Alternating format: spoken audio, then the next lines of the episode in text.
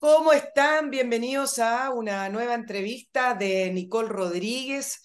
Eh, hoy vamos a estar hablando de la otra crisis de seguridad que eh, en algunos programas he estado analizando y tiene que ver con gendarmería. Gendarmería lleva más de un año, más tiempo. Bueno, ahí nuestro entrevistado nos va a contar, pero lleva mucho tiempo alertando y pidiendo recursos, pidiendo cambios, pidiendo reformas para poder enfrentar como corresponde al nivel de al nivel en el que está Chile, el tema de las cárceles, el tema de las bandas criminales y el tema de la seguridad. Es una, es una crisis silenciosa, la llamo yo, porque se habla poco, hay poca respuesta desde eh, el gobierno y desde el Ministerio de Justicia, y por eso quise tener hoy eh, en nuestro programa a Andrés Muñoz, secretario de la Asociación Nacional de Oficiales Penitenciarios, ANOP, quien lleva 25 años de servicio, por lo tanto tiene mucho que contarnos acerca de cómo ha cambiado la relación también de los gendarmes al interior de las cárceles chilenas y cómo ha cambiado también la criminalidad en Chile. Andrés, te saludo y muchísimas gracias por aceptar esta invitación al programa, a mi programa, el programa de Nicole Rodríguez. Muy buenos días, Nicole. Eh, nosotros somos quienes debemos agradecer la posibilidad de brindarnos este espacio para instalar las legítimas preocupaciones que tenemos los funcionarios de Gendarmería de Chile. Sí, Andrés, yo creo que a esta altura ya son más que preocupaciones. Yo vengo siguiendo el tema de gendarmería. Eh, el año pasado hicieron un video, pero llevan muchos años y, se habla poco. Es como un territorio lejano, un territorio que lo tienen descuidado con respecto a la agenda de seguridad. Esa es mi opinión, yo creo que me des la tuya. Antes de ir al, al fondo del tema, les recuerdo, y lo tengo que hacer porque si no, esto no podría existir, que se sigan suscribiendo a la entrevista de Nicole Rodríguez en eh, YouTube, simplemente poniendo suscripción. El, em, la campanita que está ahí en YouTube es la encargada de avisarles cuando están eh, arriba ya los programas, todos los miércoles en la mañana, a veces los subimos los martes bien tarde eh, en la noche. Nicole Periodista Chile, arroba gmail.com, la manera que tengo de comunicarme con ustedes eh, donde están sus comentarios, análisis, críticas, quejas. También me hacen muchas propuestas de entrevistados. Por eso en Patreon, quienes son los que me colaboran y están suscritos a nuestro canal y permiten que estemos vivos en Patreon, hicimos una encuesta de quién, eh, a quiénes le gustaría ver en el programa. A mí me gusta esta, esta interacción con ustedes. Salieron algunas, algunos nombres muy interesantes, estamos viéndolo con producción. Ténganlo claro, que muchas veces lo que ustedes proponen no significa que los entrevistados vayan a aceptar. Algunas veces no, a veces sí, a veces hay problemas de agenda. En el mail, nicolperiodistachile.gmail.com también es como me comunico con quienes están interesados en auspiciar el programa.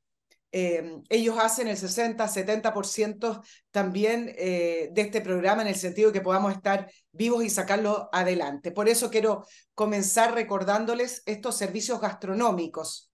Master Cook Casinos, esta empresa espectacular que se hace cargo de un problema que usted no tiene por qué saber cómo resolverlo.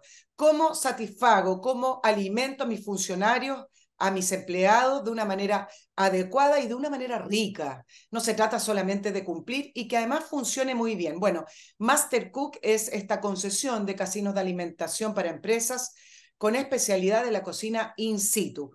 Con Master Cook, su empresa obtiene la mejor calidad, grata atención y también esa supervisión directa de sus dueños que hace toda la diferencia para que una empresa funcione a veces bien, muy bien o excelente. Eso es Master Cook Casino. No importa el tamaño de su empresa, contáctelos, tienen distintos planes. Ventas arroba mastercook.cl o www.mastercook.cl. También les quiero recordar, ya me voy a la entrevista ahí con, con Andrés, este producto maravilloso, acá tiene un poquito de brillo, Oxinova, que llega en este paquetito, muy simple. Y en este paquetito que le llega a la casa está este sobre. ¿Qué es lo que hace este sobre?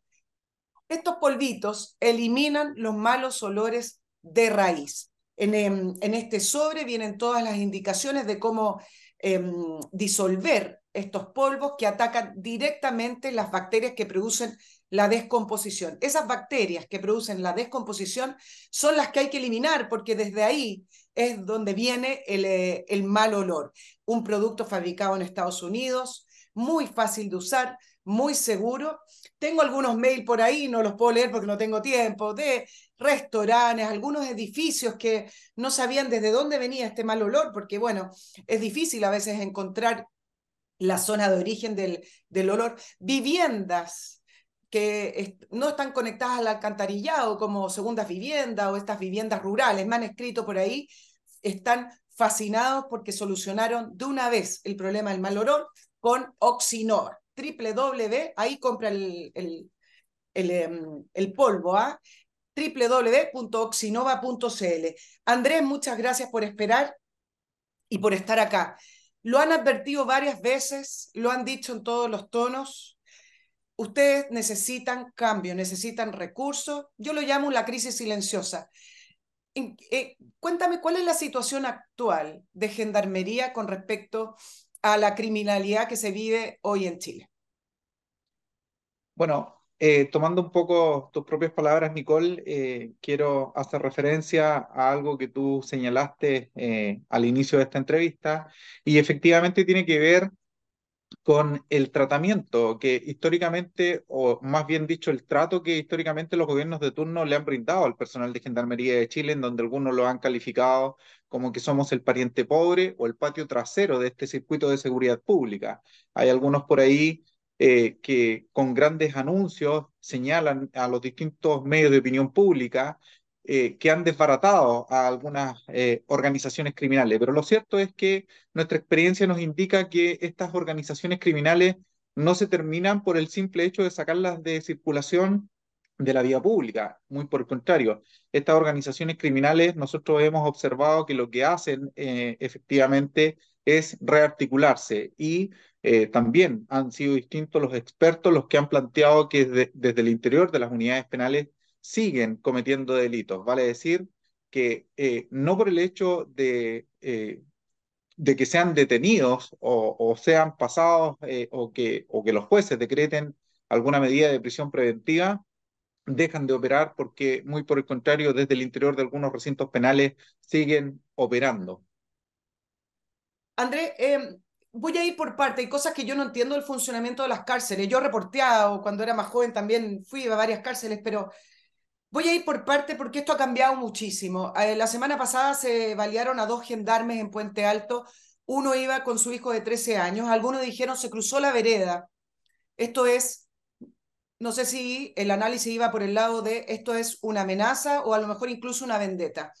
Eh, ¿De qué se trató ese, ese baleo? ¿Es eh, efectivamente amenaza a Gendarmería? ¿Es, un, ¿Es una advertencia a Gendarmería desde las bandas criminales? Mire, eh, Nicole, para ser responsable a estas alturas, como hay investigaciones en curso, yo no estoy en condiciones de asegurar ni descartar de que se trate de una amenaza concreta al personal de Gendarmería de Chile. Lo que sí le puedo comentar es que yo tuve la posibilidad de tomar contacto con al menos uno de ellos que eh, al día siguiente, digamos, de que había salido del pabellón y él me comenta de que eh, los hechos ocurrieron muy rápido, que la verdad es que no tuvieron mucho tiempo de darse cuenta de cómo ocurrieron los hechos, pero eh, sí no, no, me aseguraron de que son personas eh, que conocieron al interior de eh, la unidad penal de Santiago 1, por lo tanto hay una conexión directa, no es un hecho fortuito, vale decir, ellos los conocían, los identificaban y son personas que frecuentemente eh, visitaban o habían pasado por el sistema carcelario, lo que da cuenta de que efectivamente esta situación podría haberse originado al interior del recinto penal. ¿Cuánto ha aumentado las amenazas em, al eh, agendarme a nivel nacional, Andrés, en el sentido de que veo que por los reportajes, por lo que he podido investigar eh, personalmente haciendo un poco de reporteo, eh, autos donde se les deja coronas de caridad, fotografía de los familiares, advertencia a través de, mails, cartas, aunque son antiguos. Eh, ¿Cuánto ha aumentado y cuándo comenzó a cambiar? Mira, Nicole, lo que ocurre es que por la naturaleza de las funciones que nos corresponde desarrollar, eh, nuestro personal de Gendarmería de Chile a nivel nacional eh, está o ha estado expuesto permanentemente a este tipo de amenazas. Vale decir, desde que nosotros ingresamos a la institución, eh, inclusive eh, dentro de nuestros cursos de formación se nos prepara y se nos indica que probablemente vamos a ser objetos de distintas amenazas durante el periodo que nos corresponde a desarrollar funciones. Sin embargo, recientemente la institución ha proporcionado antecedentes que las cuantifican en más de 2.000 estas amenazas. Y lo que antiguamente uno tendía a normalizar, eh, hemos visto que con preocupación que hay un componente distinto, porque antiguamente eh, estas amenazas eran bastante frecuentes, porque eh, a propósito de su negativa por alguna medida disciplinaria o porque postulaban algún beneficio intrapenitenciario y no podían acceder a él, normalmente venían eh, acompañados de algún tipo de amenaza. Eh, ¿Dónde ha ido cambiando? Como bien lo decías tú, Nicole, eh, hemos visto un cambio significativo, no solamente cuantitativo, sino que cualitativo. Vale decir, para nadie hoy en día es desconocido de que la criminalidad ha ido aumentando.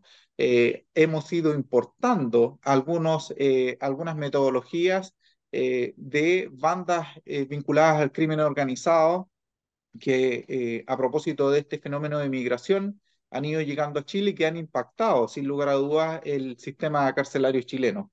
Desde ese punto de vista, hay una diferencia sustancial, creemos nosotros, entre aquel delincuente común que nos realizaba este tipo de amenazas y una posibilidad cierta que cuando estas amenazas provienen de estos grupos organizados criminales que tienen eh, mayores recursos, que tienen poder adquisitivo, que tienen un mayor poder de fuego, entonces nosotros lo vemos con mayor atención y pasa básicamente porque creemos que eh, si provienen de estos grupos organizados hay una posibilidad cierta de que estas amenazas se puedan concretar. ¿Algunas se han concretado, Andrés? Eh, hay, un, hay un silencio en torno a esto. ¿ah? Eh, es lo mismo que el tema de los jueces. ¿Se han concretado? Yo te hablaba del caso Puente Alto porque pasó hace poco, pero si uno compara las cifras del año 2020, hubo alrededor de 501 amenazas, y estas son las que se declaran, ¿ah? me imagino que hay algunas que no. Eh, hasta ahora que hablas de 2000, ¿se han concretado las amenazas? Bueno, eh, como bien lo dices tú, Nicole, desde el año 2020 al año 2023 eh, hay poco más de 2.000 amenazas. hay algunas de ellas que se han concretado y de hecho se han tomado algunas medidas especiales y hay otras en donde yo debo reconocer de que ha habido eh, una actitud proactiva por parte de la autoridad del servicio. Eh, desde ese punto de vista, nosotros creemos que tiene un valor agregado el hecho de que por lo menos eh, durante los últimos dos gobiernos se haya designado a un oficial de carrera. Eso tiene un valor agregado porque ¿quién más que nosotros conocemos lo que ocurre al interior de las unidades penales y podemos calificar de manera mucho más adecuada eh, este tipo de antecedentes que le han permitido tomar eh, algunas medidas oportunamente. Eh, yo recuerdo por ahí algunos casos en donde particularmente en la zona macrosur, particularmente quienes han desempeñado funciones como alcaide de algunas unidades penales emblemáticas, en donde han cumplido o se encuentran cumpliendo condena algunos internos vinculados al conflicto mapuche, han sido objetos de amenazas no solamente de manera personal, sino que también estas amenazas se han hecho extensivas a su grupo familiar. Tanto es así que en un par de oportunidades las autoridades de esa localidad han debido disponer de custodia policial. Y uno de los casos más graves también que conocemos es que el director regional eh, de la región de la Araucanía le quemaron una propiedad en esa zona. Sí, ahora curiosamente leía la estadística y las mayores amenazas no se dan en la región metropolitana, tampoco en el norte, se dan en el Maule. Ahora puede que este año cambie ¿ah? esa, em, e, esa distinción, pero la pregunta es por qué en el Maule, ¿Qué, tipo de banda opera ahí o qué tipo de organización opera ahí. Eh, según las cifras que tenemos nosotros, eh, efectivamente la mayor concentración está en la región metropolitana. Que ¿ah? yo, leía las cifras del año pasado, puede que haya cambiado, sí. Sí, nosotros eh, sigue siendo la región metropolitana, luego viene la región del Maule, la región del Biobío y la región de la Araucanía, en cuarto lugar. Sí, pero ¿por qué el Maule, aunque esté en segundo lugar, sigue siendo relevante? ¿Por, por qué el Maule? Sí. Eh, es probable de que en la región del Maule, aun cuando no se registran hechos eh, eh, de tanta connotación pública, la mayoría de los delitos que se dan en esa, en esa región tiene que ver con delitos que ocurren más bien en zonas rurales, que están vinculadas al consumo de alcohol y probablemente en esas condiciones se generan este tipo de amenazas. Sí, Andrés, quiero ir eh, examinando lo que ocurre al interior de las cárceles y las necesidades que ustedes tienen. Em, ¿Se puede decir que la, hay bandas criminales que ya tomaron el control de algunas zonas de las cárceles? Eh, con esto quiero ser muy cuidadoso, Nicole. Eh, Gendarmería de Chile tiene el control eh, a nivel nacional de la mayoría de las unidades penales.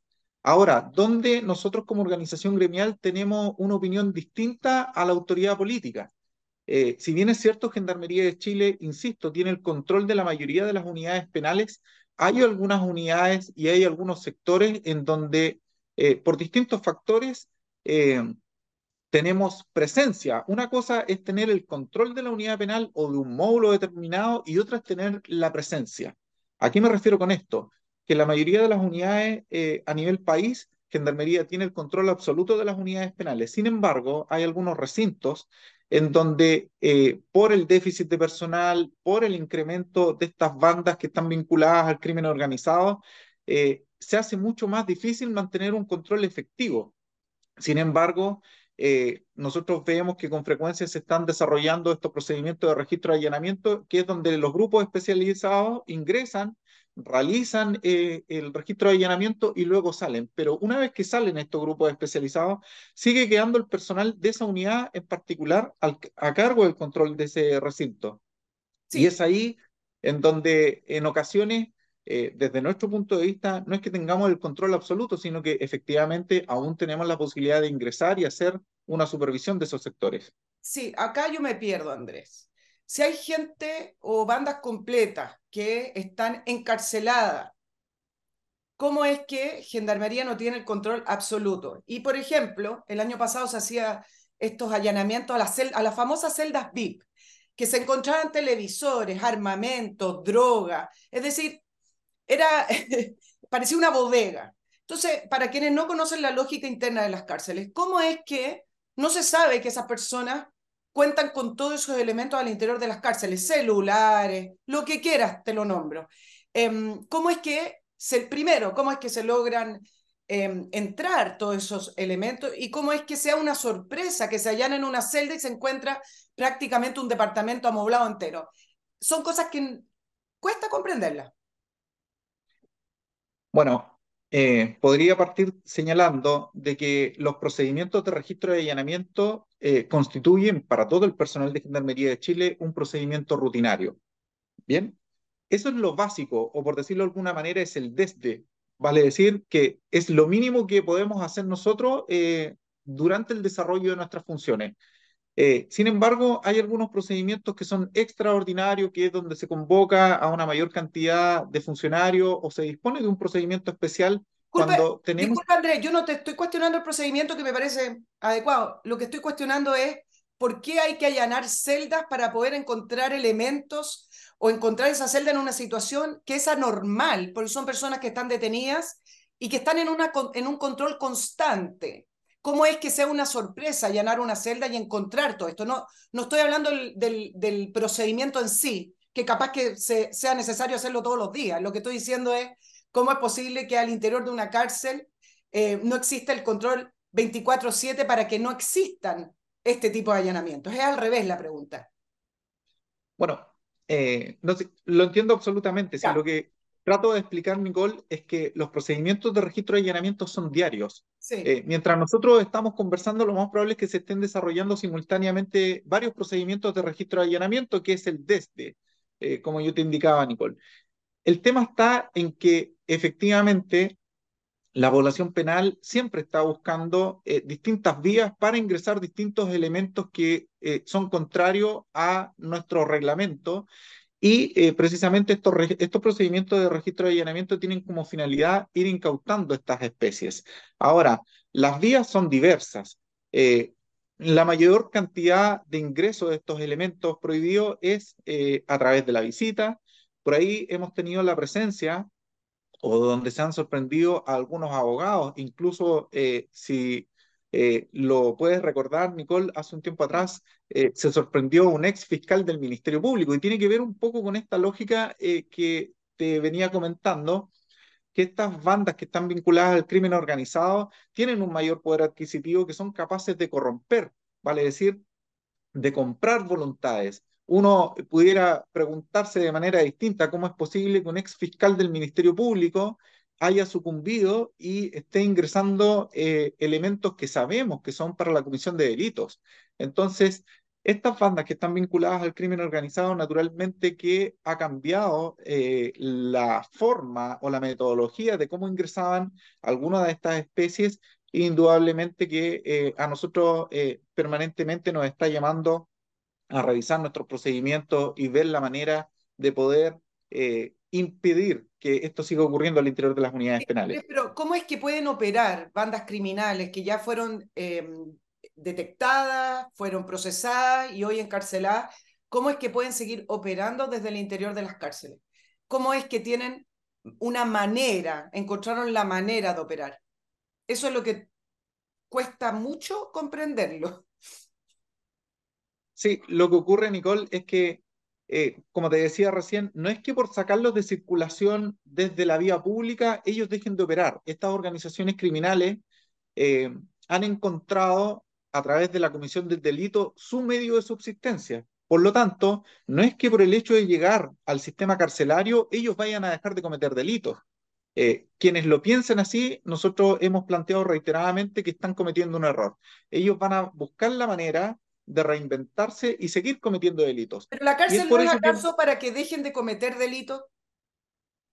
En teoría sí. Y por eso que nosotros también hemos planteado de que precisamente para evitar de que esto ocurra, debemos avanzar en la implementación de sistemas de régimen interno diferenciado, vale decir, que aquellos internos que no están dispuestos a abandonar la comisión de delito como medio de subsistencia deben estar en establecimientos penales que reúnan mayores elementos de seguridad. Yo te quiero comentar, Nicole, de que a veces tenemos eh, algunos inconvenientes incluso con algunas autoridades del Poder Judicial que no logran entender esta lógica y a veces basan sus decisiones, por ejemplo, en consideraciones como el arraigo o sus vínculos familiares. Y nosotros hemos tratado reiteradamente de eh, plantearles de que aquellos internos que tienen un mayor compromiso intelectual, que son capaces de abusar de, sus propios pares, de los internos que tienen un menor compromiso delictual o que son más débiles, por decirlo de alguna manera, eh, no pueden estar en establecimientos penales que no reúnan eh, las medidas de seguridad suficientes, porque en definitiva siguen cometiendo delitos y siguen o están dadas las condiciones para que terminen abusando de los más débiles. Claro, Andrés, pero ¿cuál es el método para poder operar? Es decir, ¿basta con un celular o eh, van em, rearticulando la banda al interior de las cárceles? ¿Con qué elementos cuentan para poder volver a delinquir desde el interior de las cárceles e incluso estas bandas que son muchísimo más complejas y mucho más poderosas? Estas bandas que, bueno, puedo decirte los gallegos, que se, que, se habla sobre esa detención, etcétera. ¿Cómo es que eh, ellos al interior de la cárcel logran volver a restablecerse como una banda criminal armada que funciona y que tiene poder. Lo que pasa es que esta relación de poder se da por distintas circunstancias, no solamente a través de un teléfono celular, sino que también se da a través de la extorsión, a través de, del abuso. Eh, por lo tanto, siempre va a estar la posibilidad, porque, insisto, Nicole, ellos entienden que a través del delito ellos pueden seguir subsistiendo, pueden seguir generando ingresos a esta organización criminal. Y a veces no necesariamente están en poder de un teléfono celular, pero sí se encargan de presionar y de condicionar a los más débiles y, por ejemplo, eh, a aquellos internos que no tienen una red de protección lo suficientemente amplia como estas organizaciones gremiales, los presionan a tal punto que los obligan a estarle depositando o a, generarle ingresos a través de sus familiares, vale decir, que los presionan a tal punto de que sus familias cada vez que los vienen a visitar les tienen que ingresar eh, o les tienen que hacer entrega una determinada cantidad de dinero a cambio de una suerte de, de, protección. Siempre están buscando la manera de, de seguir generando ingresos a, su organización criminal. Ya vamos a hablar de la situación de gendarmería, de la extorsión a gendarmería también. Eh, ¿Cuándo tú llevas 25 años, ¿cuándo empezó a cambiar la realidad de las cárceles chilenas con estas bandas que son muchísimo más peligrosas, son muchísimo más poderosas y tienen mucho más poder de dinero que el eh, antiguo el antiguo criminal o el antiguo, la antigua persona que cometía un delito en, en, Chile que uno estaba acostumbrado hace 40 años atrás. ¿Cuándo se empezó a notar el cambio al interior de las cárceles? Yo creo que lo, lo, has planteado de muy buena manera, Nicole. Nosotros hemos visto un cambio significativo a partir del año eh, 2020 aproximadamente, en donde vino eh, esta ola de migración sin control, en donde indudablemente que eh, ha tenido una repercusión importante en el sistema carcelario chileno. A eso le podemos sumar otro antecedente, y que es otra eh, situación que hemos venido planteando desde hace mucho tiempo y que también está en conocimiento de las distintas autoridades, eh, que tiene que ver con que muchas de estas eh, bandas criminales nosotros desconocemos sus antecedentes anteriores, vale decir, los antecedentes penales que cometieron delitos en sus países de orígenes llegan a Chile y llegan como que fueran primerizos para el sistema carcelario chileno, porque hasta el día de hoy no ha habido la coordinación suficiente entre los gobiernos o entre los ministerios que permita conocer todos los antecedentes eh, de los países de origen o de los antecedentes penales eh, que ellos traen desde sus países de origen. Y eso reviste un peligro adicional no solamente para nuestro sistema carcelario, sino que también para la, para la propia población penal. Vale decir, aquel sujeto que ha cometido una serie de delitos en, en, un país determinado y que ingresa a través de un paso fronterizo no autorizado y que ingresa como indocumentado, es muy difícil poder obtener la información eh, respecto al, eh, a sus antecedentes penales y poder clasificarlo de, de, de manera adecuada. Hoy en día, eh, desde hace muchos años en Gendarmería de Chile se implementó un sistema de clasificación y segmentación que permite eh, eh, segmentar o, por decirlo de alguna manera, eh, parcializar eh, a la población penal de acuerdo a su nivel de compromiso delictual y evitar, en el fondo, para, para resumirlo, de que las cárceles sigan siendo escuelas del delito. Pero si no tenemos los antecedentes adecuados, es difícil poder hacer esta clasificación y segmentación. Es, es trabajar a, a ciegas, digamos. Eh, Efectivamente. ¿Es real, Andrés, esto que se ha comentado y que también se ha escrito con respecto a la relación de los gendarmes eh, y quienes están privados de libertad, en el sentido que antiguamente el delincuente chileno respetaba a los gendarmes, de cierta manera son delincuentes, pero había una relación distinta. Y hoy con las bandas criminales extranjeras, se menciona siempre al Tren de Aragua porque es una de las bandas más eh, importantes con mayor poder a nivel latinoamericano, eh, pero con este arribo de las bandas eh, transnacionales, criminales, extranjeras a las cárceles chilenas, la relación con los gendarmes cambió y son personas mucho más agresivas que tampoco respetan, habría que definir el tema respeto al interior de las cárceles, pero que tampoco respetan de la manera en que se hacía antiguamente a los gendarmes chilenos. Yo creo que la relación de respeto siempre ha existido y eso es mutuo, es recíproco. Hay algunos códigos que están siempre presentes al interior de las unidades penales nosotros, eh, por lo general, lo, los funcionarios de gendarmería. Tuvimos ahí un problema, Andrés, se nos cortó el audio. A ver si lo puedes arreglar. Ahí sí. Ya. Te, te explicaba de que la relación de, de respeto eh, ha sido histórica y, y, ha sido permanente. Eh, indudablemente que hay algunas eh, circunstancias que han ido variando esta nueva criminalidad es indudablemente mucho más avesada, es mucho más agresiva. Eh, y eh, respecto a lo que tú eh, me señalabas, Nicole, eh, aquí nosotros no podemos desconocer, eh, y quiero ser súper cuidadoso con lo que voy a plantear. para nadie es desconocido que hay algunos de nuestros funcionarios que se han alejado de, de nuestra doctrina institucional, de nuestro juramento de servicio y que han eh, sucumbido eh, a la corrupción eh, de algunas bandas criminales.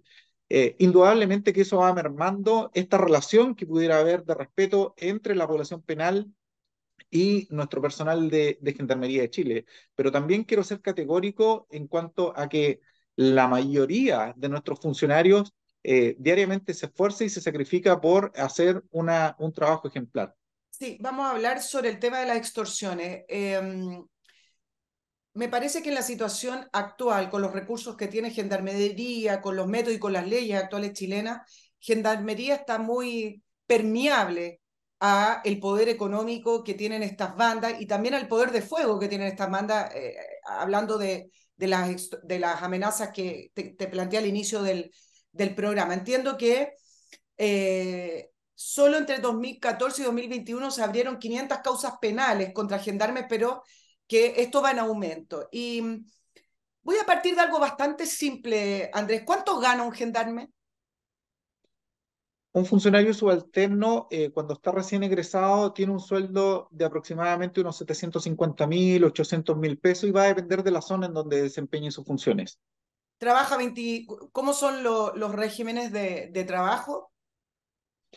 Eh, hoy en día eh, se ha impulsado una política eh, que precisamente busque compatibilizar, eh, poder eh, dar cobertura a las necesidades del servicio, pero que también le otorgue algunos días de descanso al personal de servicio. Y hay eh, una metodología que se implementó a partir del año 2020, 2021, en donde se implementaron sistemas de vigilancia dinámicos, en donde el personal de servicio, luego de cumplir eh, uno o dos días de servicio, puede tener eh, acceso a un día de descanso. Aun cuando hay otras unidades penales en que por el déficit de personal eh, esto no es posible y hay algunas unidades en donde trabajan 10, 15 días por un día de, de franquía. André, hablábamos que un gendarme gana alrededor de 750 mil pesos, 800 mil pesos y se está enfrentando a estas bandas que tienen un poder económico tremendo. ¿Cómo ha sido el modus operandi para poder extorsionar y comprar voluntades de, los gendarmes al interior de las cárceles? ¿Tienes un diagnóstico? ¿Cómo se da? ¿Cuál es el perfil del gendarme que a lo mejor prefiere recibir ese extra para poder mantener a su familia eh, y, y permite ser extorsionado por estas bandas? Mira, Nicole, a mí me gustaría eh, señalar respecto de este punto y quiero ser absolutamente categórico que la corrupción y aquellos funcionarios eh, que deciden optar por recibir sobornos de parte de la población penal no es aceptable bajo ningún punto de vista. Bueno. Aquí no tiene que ver con un tema económico. Vale decir que aun cuando eh, la remuneración nos permite vivir en condiciones dignas, el tema de aquellos funcionarios que se corrompen no es aceptable bajo ningún punto de vista. Desde ese punto, o, o, o retomando, o en ese orden de ideas, eh, nosotros hemos planteado de que probablemente eh, sería altamente conveniente eh, eh elaborar políticas que permitan entregar una suerte de círculo virtuoso que alejen a nuestros jóvenes funcionarios eh, de algunos factores que pueden propender a un riesgo como el que tú acabas de describir. Y, por ejemplo, avanzar en la construcción de villas fiscales, como ocurre con otras instituciones, en donde ellos están más protegidos, porque tú entenderás, Nicole, que con ese nivel de remuneraciones, un funcionario que está recién partiendo, hay algunos de ellos que eh, naturalmente que eh, claro. uno cuando tiene cierta estabilidad empieza a formar familia, tiene que pagar arriendo, dividendo, y con ese nivel de remuneraciones probablemente se va a ir a vivir cerca de personas o, o, de donde provienen las personas que también nos corresponde custodiar. Así es. Entonces, ahí genera, pudiera generar un factor de riesgo, aun cuando, insisto, la corrupción no es aceptable bajo ningún punto de vista, porque aquí el funcionario que se corrompe no solamente pone en riesgo su propia integridad física, sino que también la de todos nosotros. Sí, Andrés, hay dos maneras de poder comprar la voluntad de un gendarme o de extorsionarlo, eh, económicamente y también a través de las amenazas. O sea, hay dos vías por las cuales puede penetrar finalmente esa compra de voluntad. Eh, hablamos en un inicio acerca de, la, de las amenazas. Hoy, ahora estamos planteándolo desde el punto de vista económico. Me parece que ante, ante estos salarios tan bajos para el nivel de peligrosidad en el cual viven, por supuesto que son permeables a, a, a, recibir esa, esa extorsión de, de, alguna manera. Por eso te preguntaba acerca del, del, del, salario, porque están enfrentándose constantemente, cara a cara, con personas que tienen un poder económico tremendo, aunque estén al interior de las cárceles. Entonces, ¿qué, qué mecanismos ustedes han activado para poder eh, detectar cuando gendarmes han sido extorsionados? Y hasta la fecha, yo te hablaba de las causas, pero ¿cuántos gendarmes son en total a nivel nacional? Yo te hablaba de 500 causas hasta el año 2021, pero ¿cuántos gendarmes son a nivel total? Mira, eso es lo que se conoce eh, de manera formal, como bien dices tú. Nosotros tampoco podemos desconocer de que hay otros eh, funcionarios que pudieran estar involucrados en hechos eh, de corrupción. Eh, desde ese punto de vista, yo quiero rescatar otro aspecto, que ha habido un fortalecimiento importante del Departamento de Investigación Criminal dependiente de la propia institución, eh, quienes han hecho un trabajo importante eh, durante los últimos cuatro años, en donde dentro de, si bien es cierto, estos hechos de corrupción nosotros los lamentamos y los condenamos enérgicamente, pero también hay que reconocer de que la mayoría de estas causas y las denuncias han venido de parte de la propia institución, vale decir, eh, luego de un trabajo que inclusive yo te comentaba de que hay una, la mayor cantidad de funcionarios honestos son los que proporcionan información a estas oficinas de seguridad interno o al Departamento de Investigación Criminal para que lleven adelante estas investigaciones y permita eh, desvincular o hacer el trabajo para poder eliminar a estos funcionarios de la institución. Ahora, Respecto del tema de remuneraciones, eh, yo quiero insistir en que no es aceptable bajo ningún punto de vista la corrupción al interior de la institución, pero nosotros sí hemos eh, tratado de impulsar otras medidas que tienen que ver con el desarrollo de la carrera. Eh, nosotros precisamente hemos tenido que trabajar en varios proyectos de ley y que han sido a punto esfuerzo de las organizaciones gremiales de Gendarmería de Chile, porque eh, hasta hace muy pocos años atrás, habían funcionarios que eh, permanecían en sus grados por más de 10, 12 y hasta 15 años en un mismo grado. Entonces, eso no le permitía eh, un desarrollo de carrera que le permitiera al funcionario hacer una proyección que, pasado una determinada cantidad de años de servicio, pudiera ser promovido al siguiente grado. Eso ha sido posible gracias al trabajo que hemos desarrollado eh, las distintas organizaciones gremiales de Gendarmería de Chile, que ha permitido de una u otra manera ir destrabando estos nudos críticos en la carrera funcionaria.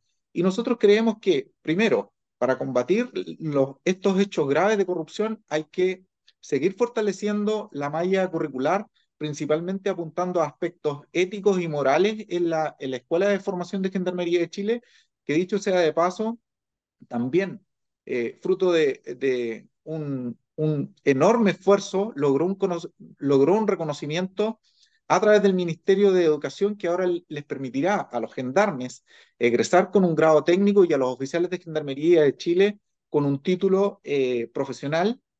Y ahí nosotros creemos que hay un trabajo importante por seguir fortaleciendo a través de la escuela institucional y otra que tiene que ver con el desarrollo de la carrera funcionaria. Eh, nosotros eh, criticábamos fuertemente que la mayoría de los proyectos que antecedieron, en el fondo se transformaban en contratar mano de obra barata.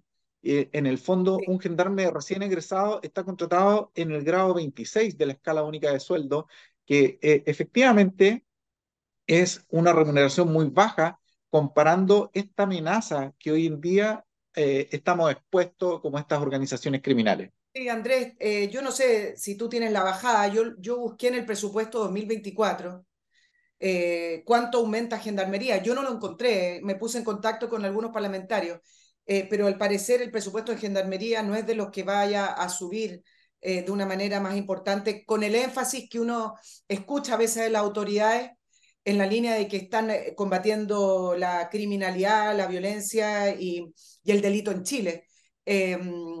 Yo no sé si tú manejas la discusión del presupuesto que se está llevando a cabo, pero yo por lo menos no encontré que haya un aumento en, en Gendarmería. Efectivamente, Nicole, no ha habido un incremento significativo, aun cuando también debo reconocer, eh, eh, particularmente en las actuales autoridades eh, de gobierno, que han hecho algunos traspasos importantes apuntando o destinando recursos importantes para la compra de implementos de seguridad.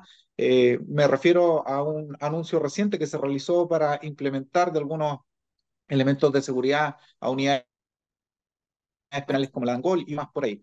Eh, sin embargo, en cuanto a lo que recurso humano respecta, yo te quiero comentar de que ha sido históricamente de que eh, a los funcionarios de Gendarmería de Chile se nos entrega algo a costa del sacrificio de los propios gendarmes. Y aquí te quiero comentar algo que, que parecerá casi tragicómico.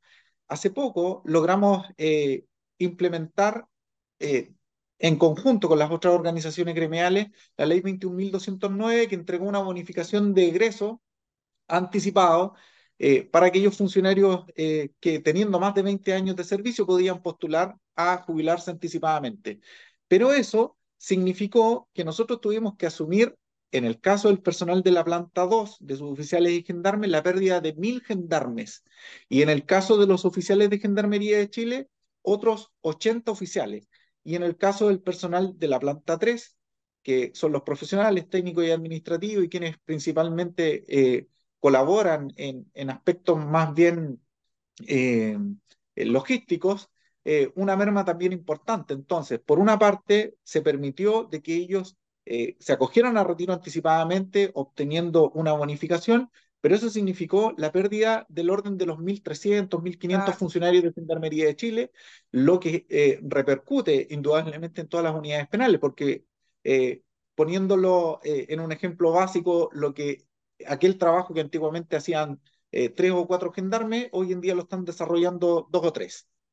Claro, y mm, déjame preguntarte acerca de qué, necesita Gendarmería para combatir el crimen al interior de las cárceles y mantener las cárceles eh, en poder del Estado. Esto ya eh, creo que hay que salir un poco de esta este bla bla que, se, que en Chile que siempre adelanta lo que va a pasar, lo que va a pasar, pero resulta que ya está pasando y, y, seguimos hablando de un futuro y resulta que ya llegó acá ese, esa criminalidad de países que nosotros pensábamos estábamos muy lejos de ellos, pero esa criminalidad que a veces se logra hasta tomar las cárceles. Eh, ¿Qué necesitan, Andrés?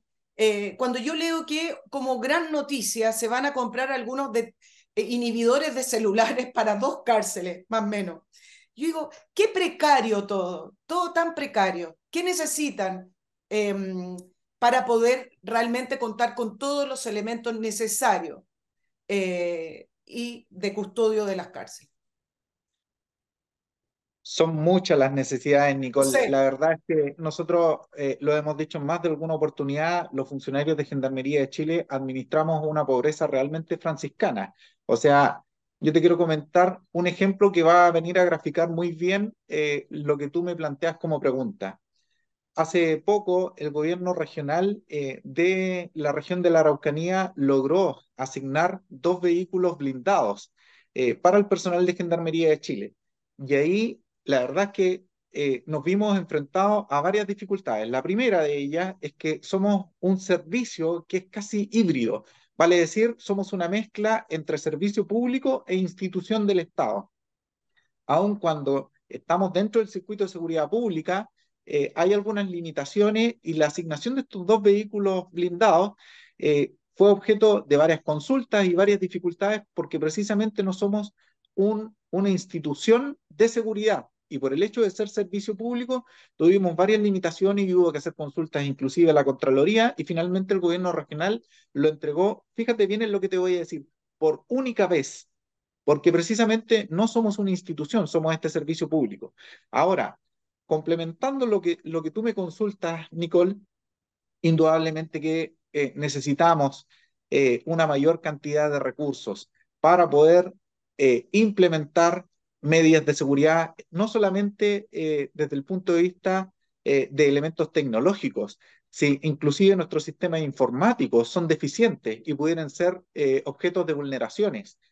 necesitamos implementar mayores elementos de tecnovigilancia, los equipos de radiocomunicación que tenemos son deficientes y es muy fácil eh, poder eh, colgarse a la señal, a la señal de, de nuestro equipo de radiocomunicación y escuchar todas nuestras comunicaciones. ¿De qué años son esos equipos? Ustedes tienen tecnologías, tuvieras que, que decir un año de, de, de, de la tecnología que ustedes tienen. ¿De qué generación tecnológica estamos hablando? Nosotros estamos hablando de equipos de radiocomunicaciones de más de 10 años. Entonces, eh, entenderás que inclusive nuestra señal de comunicaciones radiales es muy permeable, es muy fácil escanear y escuchar todas nuestras comunicaciones radiales, lo que indudablemente constituye una amenaza. Y otro aspecto que tiene que ver con que también eh, nosotros no hemos tenido un incremento en la planta de Gendarmería de Chile desde hace varios años, muy por el contrario. Como te decía, para ir, para ir generando estos destraves eh, o que permita avanzar en la carrera de los funcionarios de Gendarmería de Chile, hemos tenido que sacrificar a algunos de nuestros funcionarios para poder permitir el avance y los ascensos de nuestros funcionarios. Sí, Andrea, a propósito de presupuesto, eh, nadie se plantea esto, pero yo te lo quiero preguntar y tú me dices cómo lo respondes para no meterte en problemas. ¿Le hace mal a Gendarmería depender del Ministerio de Justicia? Y te lo pregunto en la línea de que al depender del Ministerio de Justicia, uno ve eh, decisiones, resoluciones y contrataciones que terminan politizando las, eh, los lineamientos a esa gendarmería. Hace poquito, cuando Javiera Blanco era ministra de Justicia, fue investigada eh, y el Consejo de Defensa del Estado se hizo parte querellante por unas contrataciones que hizo a nombre de gendarmería. Entonces, acá tenemos dos cosas. Uno, la, la politización de, la, de las decisiones en torno a, a gendarmería y dos, el uso de los recursos, porque cuando, cuando hay un criterio político ya lo vemos, asesorías pueden ser infinitas, asesores pueden ser infinitos, estudios de diagnóstico pueden ser infinitos. Eh, entonces la pregunta es si tú crees que Gendarmería debiera eh, depender de a lo mejor eh, las Fuerzas Armadas o de otra rama y no directamente de un poder político. Nicole, con esto voy a ser absolutamente responsable en mi respuesta, eh, pero no la voy a eludir. Yo te quiero señalar de que aun cuando hay un segmento de que es partidario de que Gendarmería de Chile permanezca en el Ministerio de Justicia, nosotros nos debemos a nuestras bases. Y nuestras bases, y que es particularmente el estamento al cual yo represento, que son los oficiales de Gendarmería de Chile, nosotros hicimos una consulta. Consulta que por lo demás yo también comparto. Nosotros creemos que Gendarmería de Chile no debiera continuar en el Ministerio de Justicia, pero tampoco en, en el Ministerio de Defensa. Nosotros creemos que debiéramos ser parte, al igual que las instituciones que están vinculadas al circuito de seguridad pública, en el Ministerio de Seguridad o en este nuevo ministerio que se está trabajando, porque a Gendarmería de Chile está más vinculada con una labor de seguridad. Si nosotros no somos capaces de mantener las condiciones de seguridad al interior de los recintos penales, no existe la reinserción. No es posible la reinserción si primero no hemos generado las condiciones de seguridad. Por lo tanto, la lógica o el funcionamiento de nuestra institución tiene que ver más bien con la seguridad que nosotros brindamos y cómo esto se lo traspasamos a, los ciudadanos, eh, a, a, nuestro país en el fondo. Y desde ese punto de vista nosotros creemos que Gendarmería de Chile debiera estar en un ministerio distinto al del Ministerio de Justicia porque creemos que nuestra función está más vinculada con la seguridad. Quiero insistir en que en todas las unidades penales, si no existe seguridad, no es posible la reinserción. De, los sujetos no adhieren a los programas de reinserción de manera voluntaria, sino que es precisamente porque a propósito de las condiciones de seguridad que nosotros brindamos, eh, se puede comenzar a trabajar todos los programas de intervención. Voy a, me quedan algunos temas, Andrés, solo permíteme recordarle a nuestros auditores dos grandes auspiciadores que desde siempre han estado conmigo y comienzo con MC Parking, la solución para ir al aeropuerto tranquilo a su viaje y dejar su automóvil estacionado de una manera segura, cómoda y principalmente una manera económica. Usted puede ver MC Parking desde las autopistas, casi llegando al aeropuerto, puede ser desde Costanera Norte o autopista Vespucio Norte. Usted lo ve ahí que tiene ingreso directo y al estacionar en MC Parking un bus de la compañía lo deja en la puerta del aeropuerto. Cuando regresa de su viaje, el mismo bus lo va a llevar a la puerta de su vehículo. Con mayor anticipación que reserve su espacio en MC Parking, más económico le va a salir el arriendo de estacionamiento. Servicio 24/7, a propósito de seguridad, tiene una, eh, perdón, tiene guardias, cámaras, alarmas, es todo completamente seguro. Lo importante es que su automóvil va a estar exactamente igual a como usted lo dejó y además controla su viaje, no depende de un transfer, de un taxi, de ese mm, Uber que se arrepintió de ir a buscarlo, ya no quiere y toma otro viaje. No se ponga nervioso, vaya en su automóvil y se, y se estaciona al lado del aeropuerto. Y con respecto a su patrimonio, y no estoy hablando de grandes fortunas, estamos hablando de ese ahorro que usted ha logrado con el esfuerzo de su trabajo. Bueno, ¿qué hago con esto? ¿Lo meto en un fondo mutuo? ¿Compro un departamento y lo arriendo? No, me están, eh, me están recomendando algunos, algunas acciones. Bueno, no juegue con esto. Estas cosas hay que saber hacerlas porque el dinero es muy difícil de juntar y muy fácil de perder. En un día, sí, conozco casos. Bueno, para eso, Patrimore. Servicios de asesoría de inversión están regulados por la Comisión del Mercado Financiero. Más de nueve años trabajando con clientes, más de seis mil clientes a los cuales ha eh, ayudado a conocer su perfil, conocer los instrumentos financieros y guiarlos por em, la manera más eficaz, segura, según lo que cada cliente quiera, en quizás multiplicar su patrimonio, conservarlo, aumentarlo, pero también protegerlo. No todo, no todo el mundo conoce los instrumentos financieros y sacarle provecho. ¿Cuándo hay que invertir en la bolsa? ¿Cuándo esto? ¿Cuándo lo otro?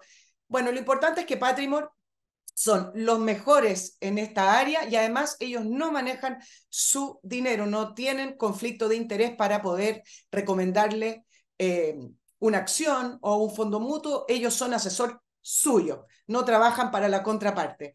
Póngase en contacto con Patrimor, www.patrimor.com. Andrés, hubo una polémica con los body scan a propósito de este gobierno en, em, a inicios del año pasado, creo que fue, donde eh, salió una resolución muy extraña del Ministerio de Salud diciendo que era malo para la salud de las personas y pedían eliminarla. Después se restablecieron los, los pero ahí también eh, con esta noticia da cuenta de la precariedad en las cuales trabajan. No todas las cárceles cuentan con body scam, entiendo. Nicole, ¿me puedes repetir nuevamente la pregunta? Porque me entró justo una llamada. Eh, te estaba preguntando acerca de los body scan. No todas las cárceles tienen body scan, ¿no? Efectivamente, no todas las unidades penales tienen body scan. ¿Y cómo, con qué instrumentos de seguridad cuentan para las visitas de la, los reos? Si, si no son bueno, ¿con qué cuentan? alcancé a escuchar algo de la pregunta, pero efectivamente a inicios de, de este gobierno eh, eh, sacaron una resolución que prohibía o limitaba, prohibía más bien dicho, eh, el uso de estos body scam. de hecho, nuestra organización gremial encabezado por, eh, por mi persona, eh, en su minuto nosotros lo representamos y oficiamos directamente a al Ministerio de Salud, porque eh, nosotros habíamos podido corroborar de que más allá de, de, lo útil que eran estos elementos tecnológicos, la verdad es que no constituían un riesgo para la, para la salud pública. muy por el contrario, eh, y esto te lo comento también desde el punto de vista de mi profesión, soy ingeniero en prevención de riesgo, por lo tanto, eh, nosotros ya habíamos hecho todos los análisis pertinentes, eh, sumados a las pruebas que había hecho el Departamento de Seguridad, en donde, que tiene que ver eh, o el riesgo está más bien dado por eh, el nivel de exposición y la verdad es que las personas no alcanzaban a estar más allá de dos o tres segundos versus las utilidades que ofrecían para el sistema carcelario que nos permitía eh, detectar de manera oportuna, particularmente en las cavidades interiores de las personas que intentaban ingresar elementos prohibidos al interior de la unidad penal.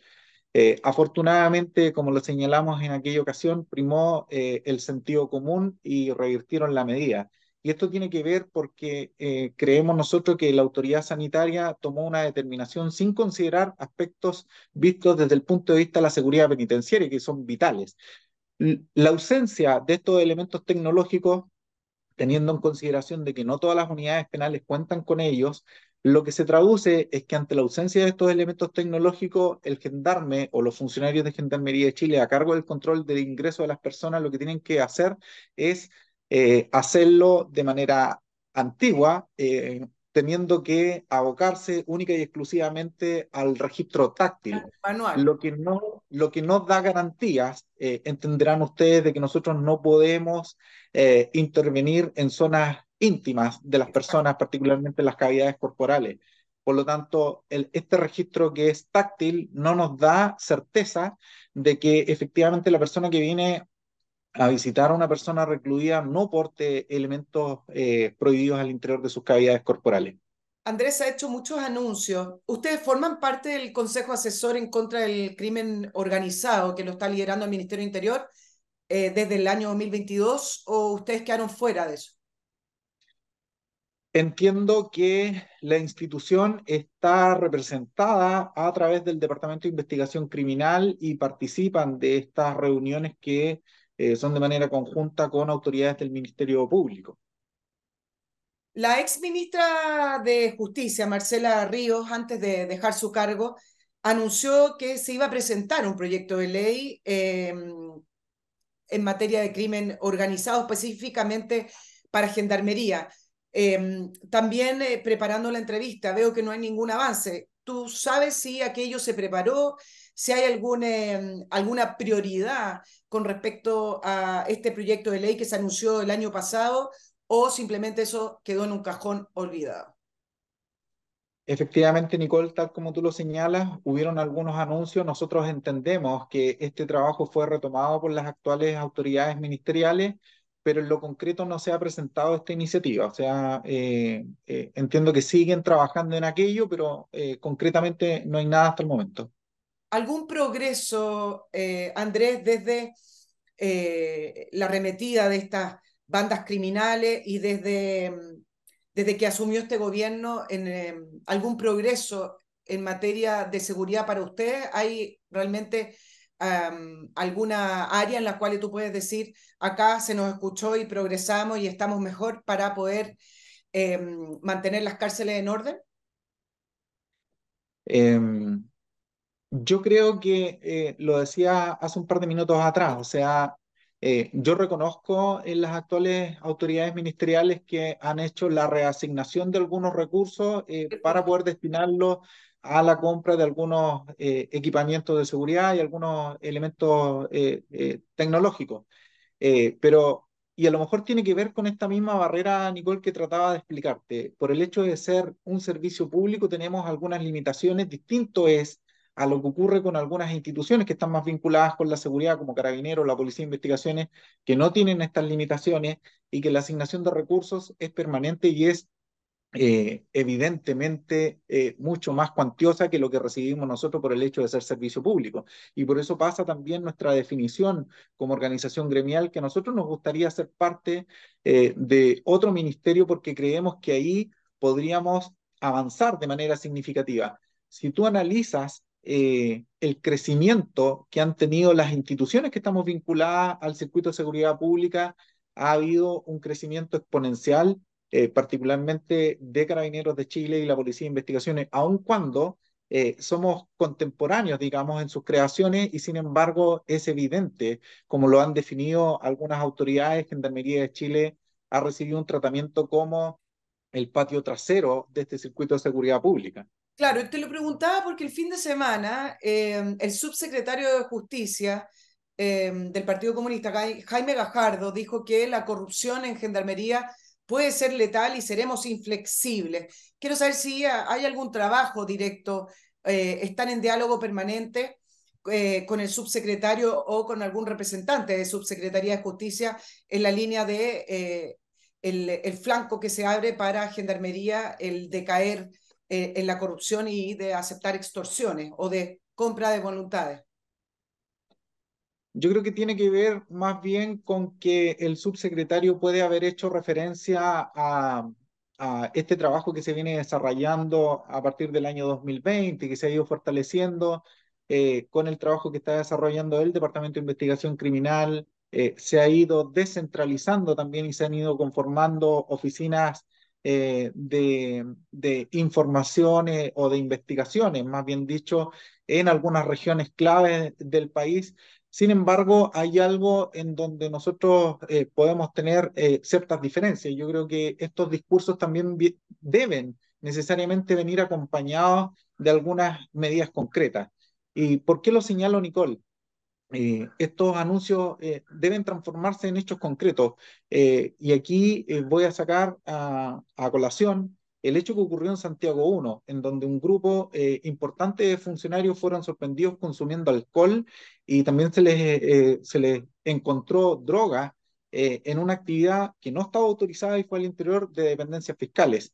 En aquella oportunidad se comprometió eh, una investigación rápida y medidas que iban a venir a, ejemplarizar un poco para que este tipo de prácticas no se dieran al interior de las unidades penales y sin embargo ninguno de ellos fue suspendido y hasta el día de hoy no hay ninguna medida concreta. Entonces, nosotros creemos que estos anuncios deben venir acompañados de hechos concretos, no solamente anuncios.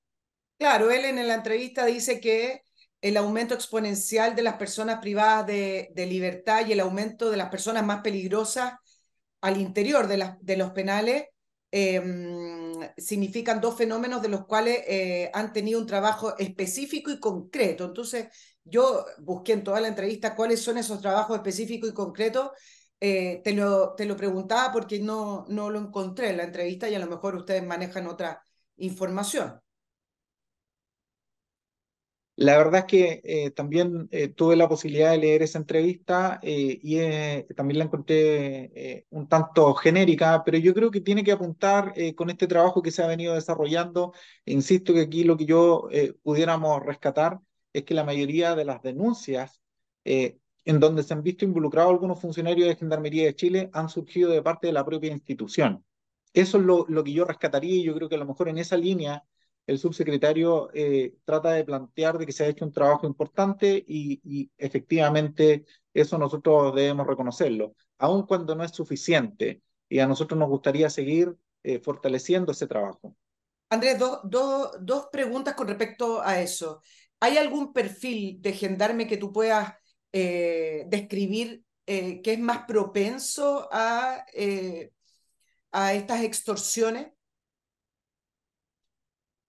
Es difícil, Nicole. Yo creo que eh, es muy complejo poder definir algún perfil, eh, porque en el fondo sería contradecirme y, trataría como de justificar la corrupción. Y yo he venido sosteniendo reiteradamente de que la corrupción eh, no es aceptable bajo ningún punto de vista, por lo tanto, yo prefiero omitir esa pregunta. Sí, no te preocupes. André, y lo otro que te iba a, a preguntar en la misma línea, a inicios de este año hubo un reportaje em, a un gendarme que dio su testimonio en el norte, lo dio de manera anónima. Em, y leer el, el, testimonio de ese gendarme de lo que ocurría al interior de las cárceles me parecía que era un escándalo, que, iba a haber casi una conferencia desde la autoridad para poder tomar carta en el asunto junto con Gendarmería. ¿Qué es lo que decía ese gendarme? Hablaba que, por ejemplo, algunos gendarmes para poder pasar comida como carne tenían ciertos valores, tarifas, para poder pasar celulares tenían tarifa, es decir, que había un negocio interno en las cárceles para poder pasar mercadería.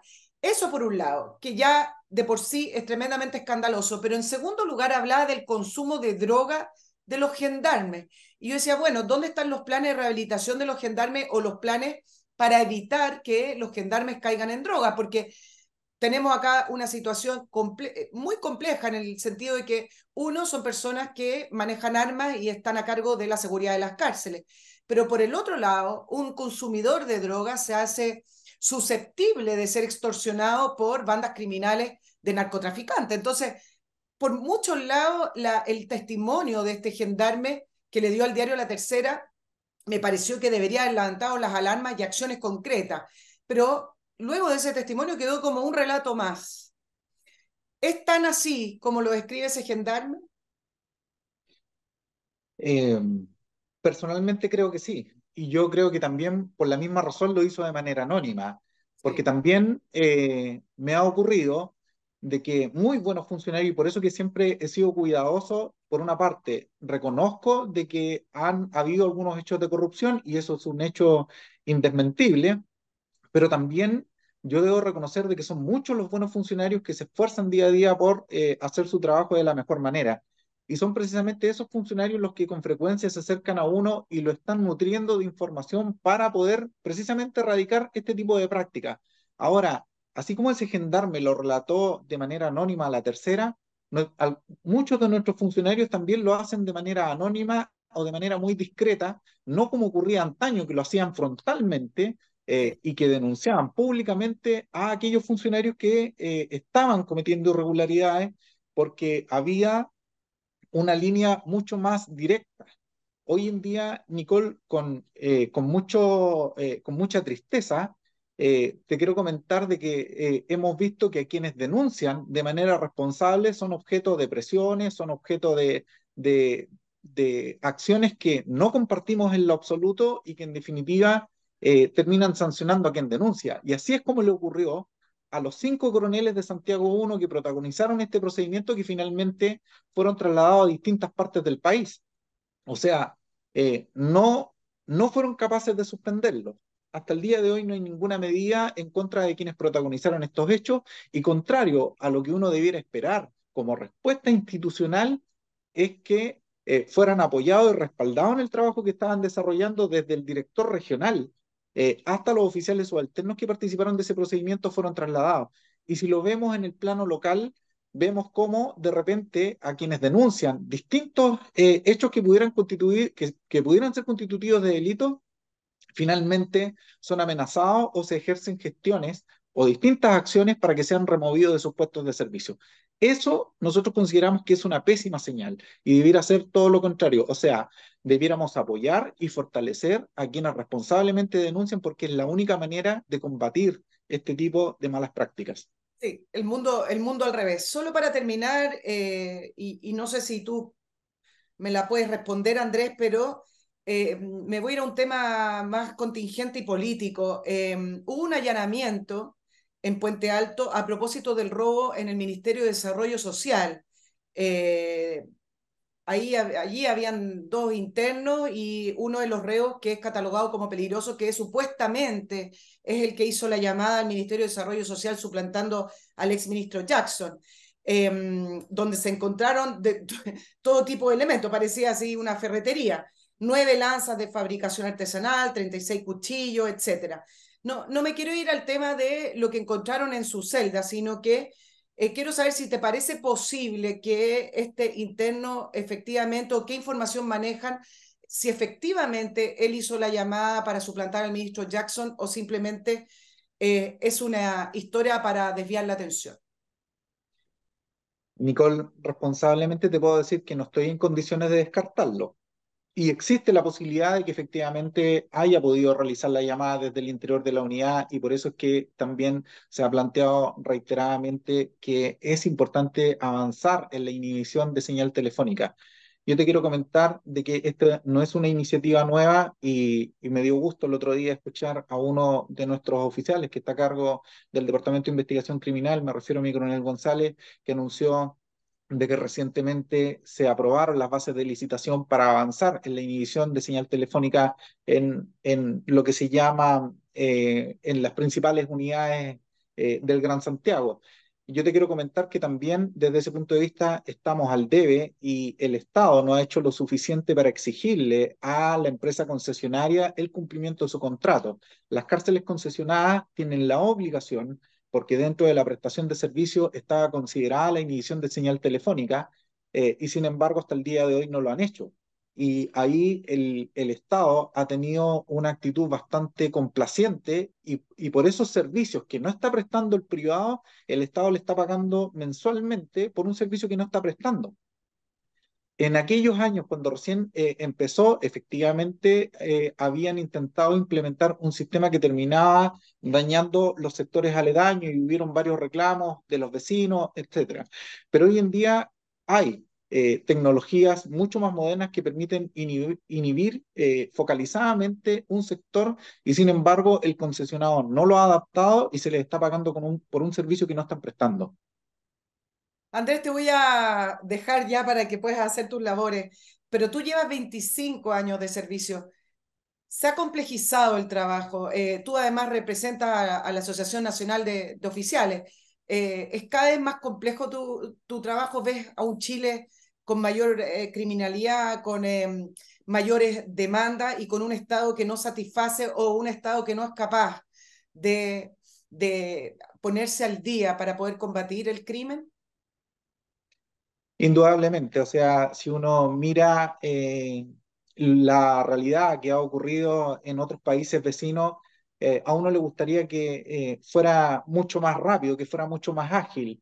Nosotros lo hemos descrito que a veces como sociedad chilena nos afecta el síndrome de invulnerabilidad, cuando nosotros vemos que está ocurriendo este fenómeno y creemos que no nos va a afectar por el solo hecho de ser chileno y lo que nosotros hemos tratado de instalar o invitar a las autoridades eh, políticas y administrativas a que se tomen todas las medidas necesarias, porque de no hacerlo, esto va a tener altos costos y estos altos costos va a pasar necesariamente por la vida humana, no solamente de la población penal, sino que también de nuestros funcionarios. Y eso es precisamente lo que nosotros hemos tratado de prevenir.